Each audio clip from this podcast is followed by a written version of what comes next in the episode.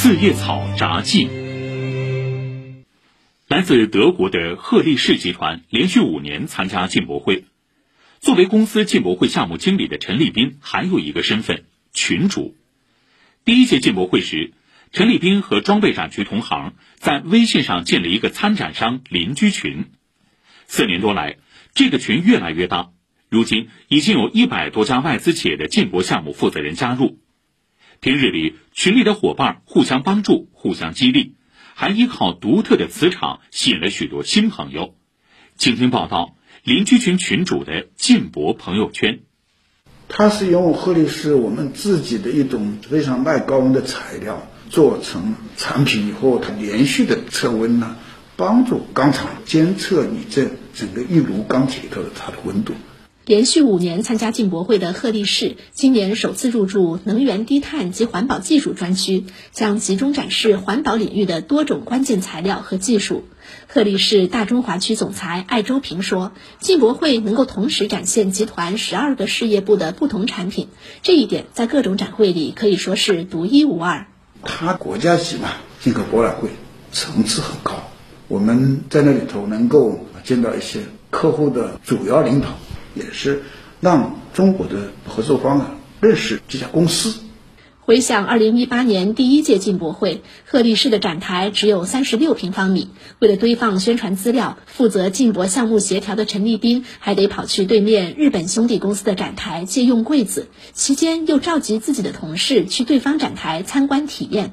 正是这一来一往，开启了进博会邻居群的故事。我跟他说，哎，那就加个微信呗，哎，然后跟对面的这个英格索兰，还有跟对面的一个做材料的公司，我们就慢慢慢就有个小群，一开始大概就十几个人，这就是进博会邻居群的来历，大家就互相的帮助啊，互相的交流信息啊。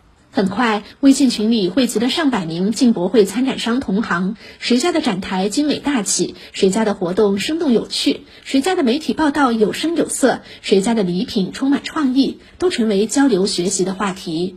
几年下来，群友范围越来越大。就在前几天，这个群的总人数已经突破两百，覆盖一百多家公司，并延伸到医疗器械及医药保健、汽车、消费品等不同展区。这么多年下来，就是互相打气、互相帮助。包括有一些小伙伴，他尽管换了工作了，他也会及时告诉我说：“哎呀，我到了新公司了，呃，可能我们新公司还没有打算参加进博会，但是我们会努力争取。然后你能不能教我一下，或者给我一些建议？”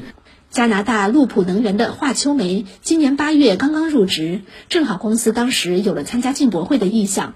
他在群友的协助下，短短三个月就走完了参展流程。公司的新一代燃料电池系统还通过了主办方的层层筛选，将登上新品发布的大舞台。所以那个时候就比较忐忑，也不知道自己能不能被选上。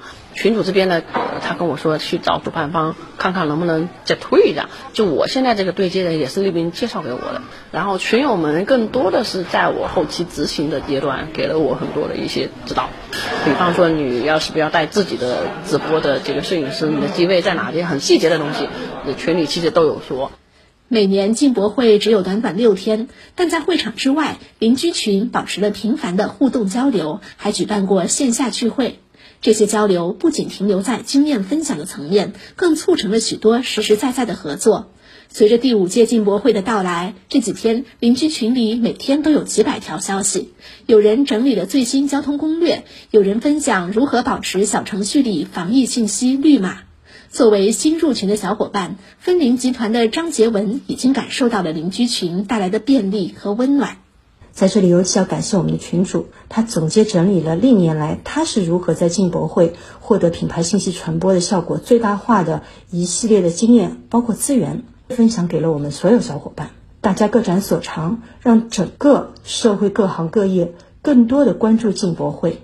一个有分享、有竞争的传播环境。是健康良性的，是能够达到共赢效果的。